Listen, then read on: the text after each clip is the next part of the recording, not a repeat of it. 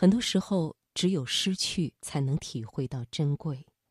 世间万物概莫能外，而青春尤是如此。好，接下来我们再送给你著名科幻小说作家刘慈欣的文章《青春珍贵》。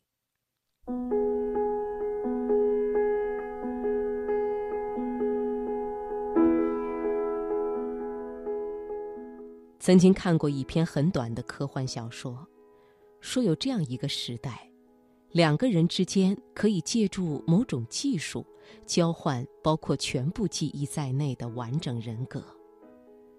但为了保证社会公平，法律规定，财产所有权只认人的身体，而不认他所拥有的人格。这一时期，人们发现富豪们普遍得了一种奇怪的病。他们被称为人格寄存者，他们每个人所拥有的人格频繁切换。小说的主人公是一个五十多岁的富豪，他平均每天换一种人格，并为此痛苦不已。发生这种事情的原因很简单：这个时代的年轻人都有一个梦想，能够与一个大富豪交换人格。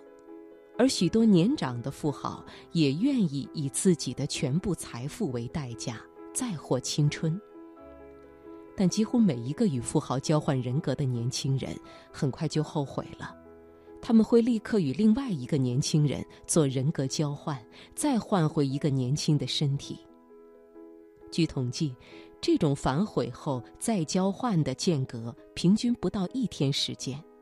于是，这些年长的富豪所拥有的人格频繁切换，像一个人格寄存器一样。我对这篇小说的感觉一般，感兴趣的是人们对这种事情的看法。小说有深意的地方在于，作者没有把主人公设定为一个八九十岁的老人，而是一个五十多岁的男人，身体健康，精力充沛。他这时抛弃自己拥有的巨额财富，仅仅为了再获青春，这可能吗？我调查的结果在预料之中。年轻人一般都认为这篇小说不真实，他们大多认为这种交换很值，换了自己也不会后悔，有时还会反问一句：“为什么不呢？”但五十多岁的男人们大都认同这个故事的设定，所以青春的珍贵只有失去它的人才能体会。一位医生朋友说，这个故事中交换者双方的感觉关键在于突变，或者说切换。一个人随着流逝的岁月渐渐走到五十多岁，他大概还不能深切体会到青春的流逝。但如果一个人瞬间从二十多岁切换到五十多岁，再切换回去，那他对衰老的感觉将刻骨铭心，就像大病一场一样。即使这个五十多岁的人像那个富豪一样身体健康、精力充沛，结果也一样。但是青春的真正珍贵之处，还在于对世界的感觉，在青春的眼睛中。世界是最美妙的。之前的童年和少年对世界充满了好奇，但还没有足够的知识和精力去感受世界的美妙。而步入中年后，世界就像你长期居住的房间，即使装修的再华丽，每天都看也麻木了。我在一个偏僻的山谷工作了近三十年。记得当初来报道的那天，我对周围那些高耸的山峰充满了向往和激情。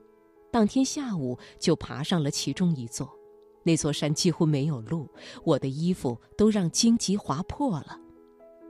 我决定以后每个星期爬上周围一座新的山峰。